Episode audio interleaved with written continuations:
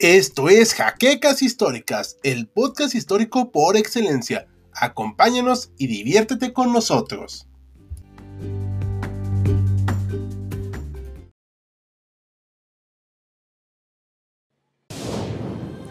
Bienvenidos a HC Historia Contemporánea, la página histórica por excelencia.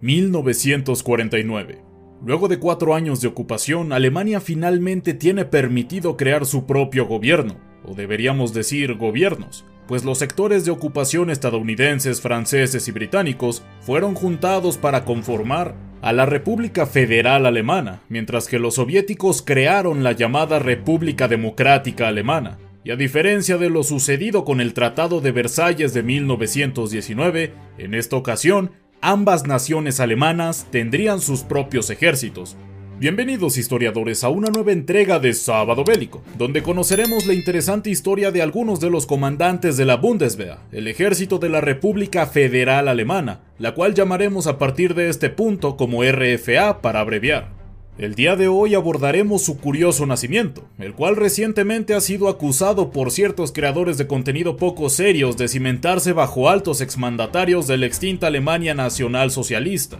y por tanto, heredar su ideología, un planteamiento erróneo que puede traer confusión y formar un mito, por lo que vale la pena dejar las cosas en claro. Así que en esta ocasión hablaremos sobre por qué se conformó este ejército como se hizo y sobre todo quiénes fueron los hombres que lo dirigieron durante sus primeros años de vida. Así que sin mayor dilación, entremos de lleno a la historia de hoy. La Bundeswehr nace como proyecto en el Parlamento alemán en 1950, pero su aprobación no fue sino hasta 1955. ¿El motivo? La Wehrmacht. Un ejército conquistador de virtualmente toda Europa no era la imagen que quería dar esta joven república alemana, por lo que debía fungir como una mera fuerza de autodefensa que fuera capaz de hacerle frente a todo lo que se encontraba del otro lado de la cortina de acero, de la cual los alemanes occidentales eran vecinos. Para lograr su objetivo, se buscó una cercanía en primera instancia con ciertos elementos tradicionales de la historia militar alemana, como la Cruz de Hierro,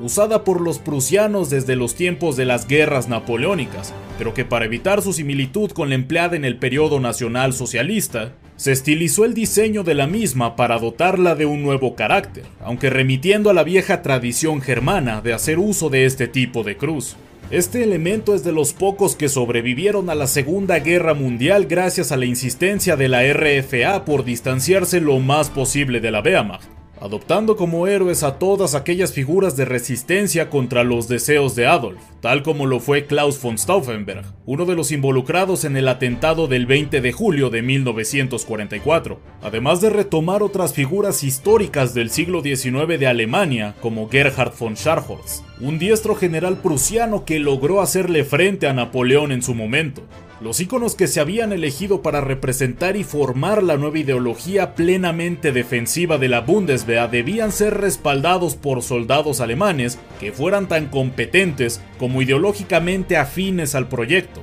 por lo que es natural que más de uno pegue el grito en el cielo al enterarse de que dos de los artífices de la creación, tanto del ejército de tierra como de la fuerza aérea, eran veteranos de lo que alguna vez fue el Tercer Reich.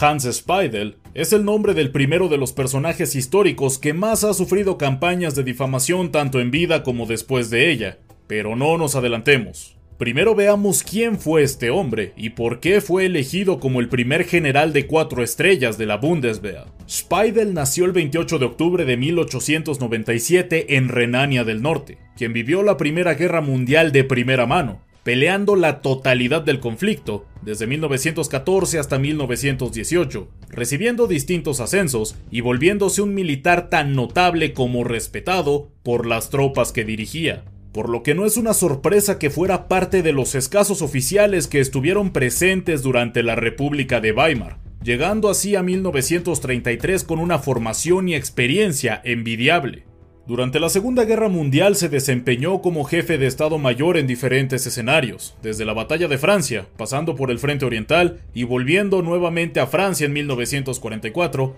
donde estuvo bajo las órdenes de Erwin Rommel, actuando como su mano derecha hasta que este último fue herido poco después de iniciada la batalla por Normandía aquel mismo año. aunque continuando sus actividades bajo las órdenes de los líderes que sustituyeron a Rommel. Una de sus acciones más notables tuvo lugar durante los últimos días del 26 de agosto de 1944, cuando recibió la orden de bombardear la ciudad de París, misma que a lo largo del conflicto logró mantenerse intacta, y siendo Speidel un diestro estratega, supo que la capital francesa se había perdido para siempre, por lo que ignoró una orden directa del Oberkommando Wehrmacht, salvando a muchos parisinos inocentes que hubieran sido castigados sin razón alguna.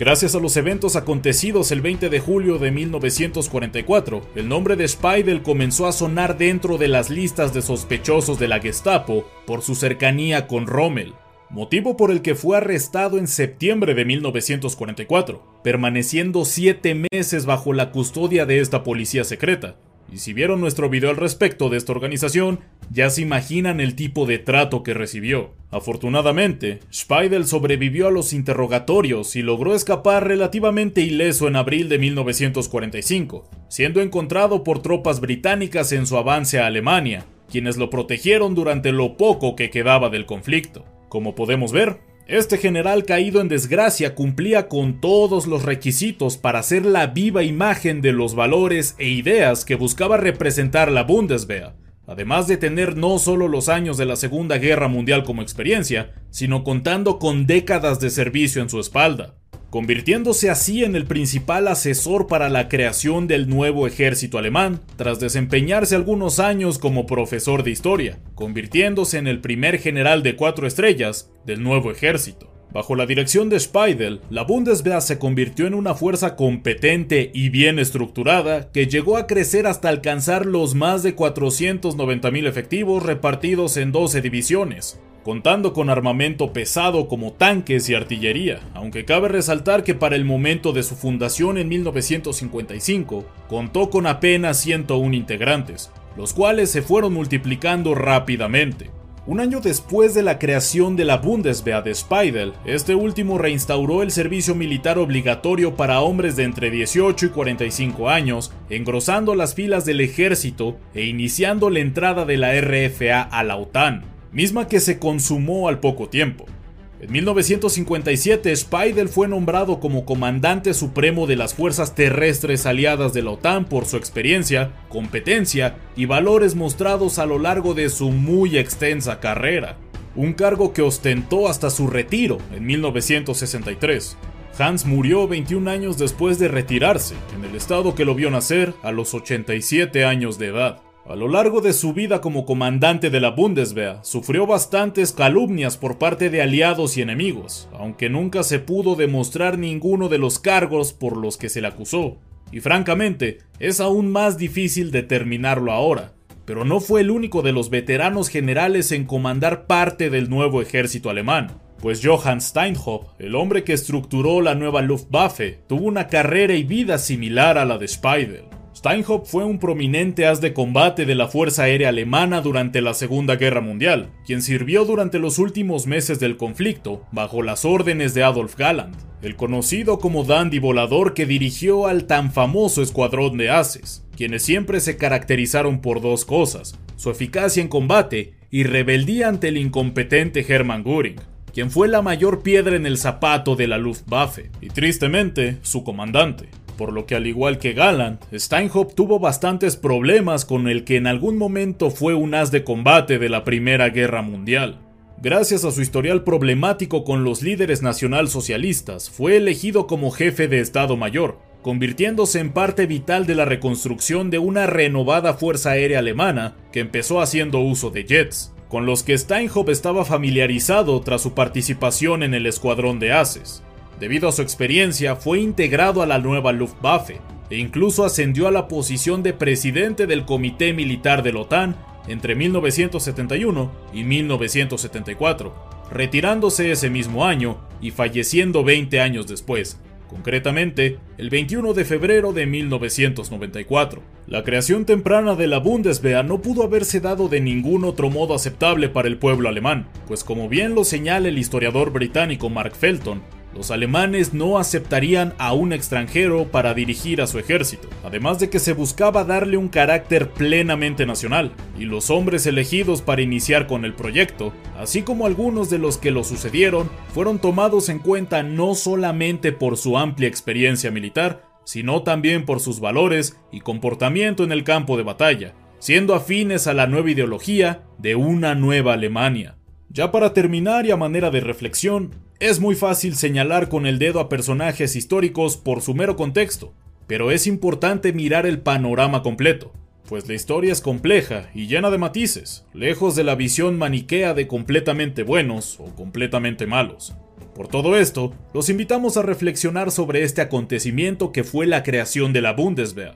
pero sobre todo, siempre pongan en duda todo lo que se les lance en redes sociales, incluido desde luego nuestro propio contenido, cuyas fuentes siempre las podrán buscar en la descripción.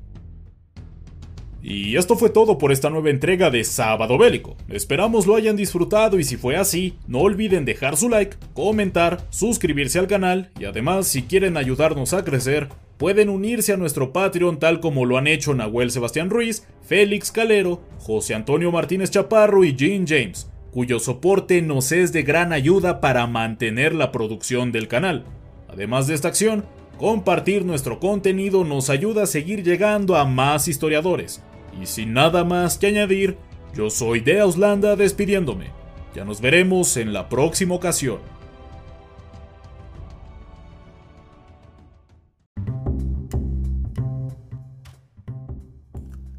Gracias por habernos acompañado en Jaquecas Históricas, el podcast histórico por excelencia. Hasta la próxima.